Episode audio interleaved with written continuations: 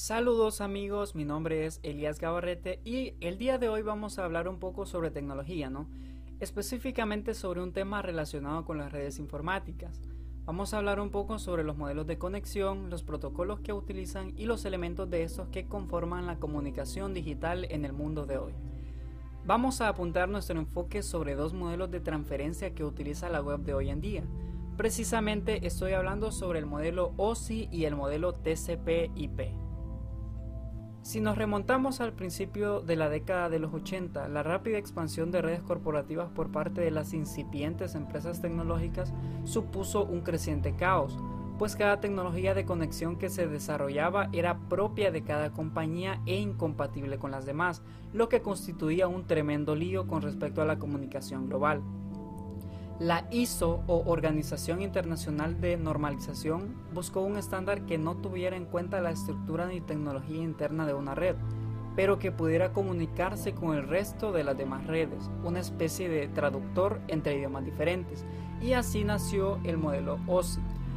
Su creador fue Charles William Bachman III, un informático americano, ingeniero de software, que desarrolló una arquitectura en capas mientras trabajaba en la Honeywell Information Systems, a la que llamó DSA, que en esencia es el mismo modelo OSI que conocemos hoy.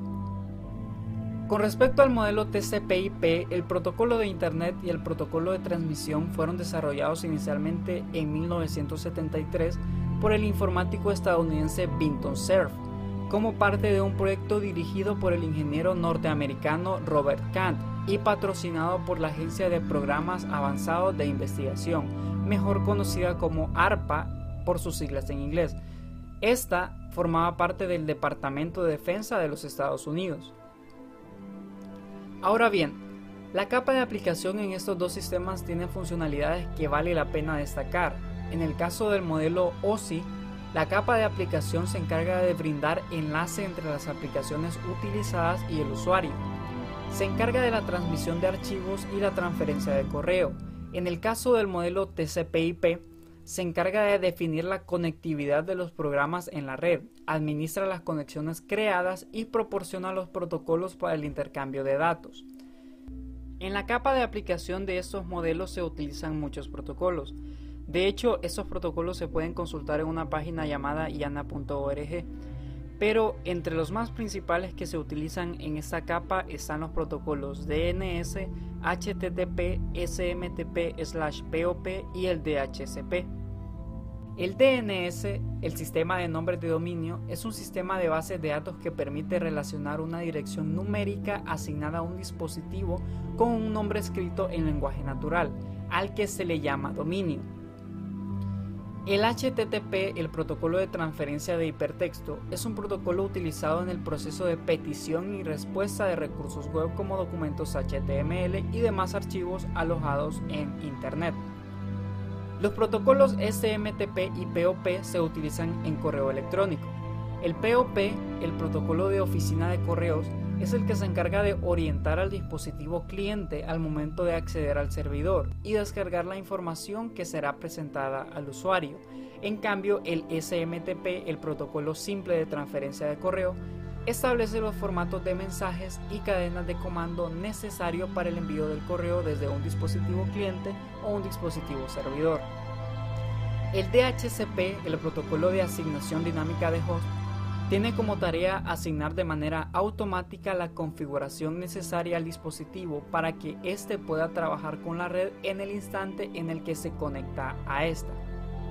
En tanto a los protocolos de la capa de transporte se utilizan dos prácticamente para el mismo fin, pero con ciertas diferencias. El protocolo UDP o protocolo de datagramas de usuario es un protocolo simple no orientado a la conexión, al ser un protocolo simple no permite que su cabecera tenga muchos elementos de control, lo que no garantiza para nada que los paquetes lleguen a su destino o que lleguen en el orden correcto. En cambio, el protocolo TCP o protocolo de control de transmisión es un protocolo orientado a la conexión que incorpora mecanismos de retransmisión, secuenciación y control de flujo, lo que prácticamente garantiza que todos los paquetes lleguen correctamente a su destino. Ahora, la capa de aplicación difiere también en funcionalidad con la capa de transporte. La capa de aplicación se encarga de brindar los servicios de enlace entre las aplicaciones utilizadas por los usuarios y los programas que permiten el envío de los mensajes, como hemos mencionado anteriormente. En cambio, esta capa, la de transporte se encarga de proporcionar una transferencia de datos confiable y económica de la máquina origen a la máquina destino, independientemente de su conexión física.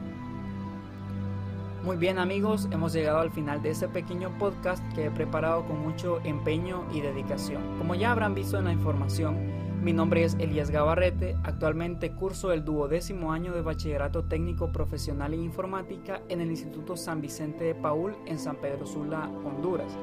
Una institución más que un colegio y donde la tradición de la excelencia y la academia se renueva día con día. Nos vemos en un próximo momento y hasta la próxima.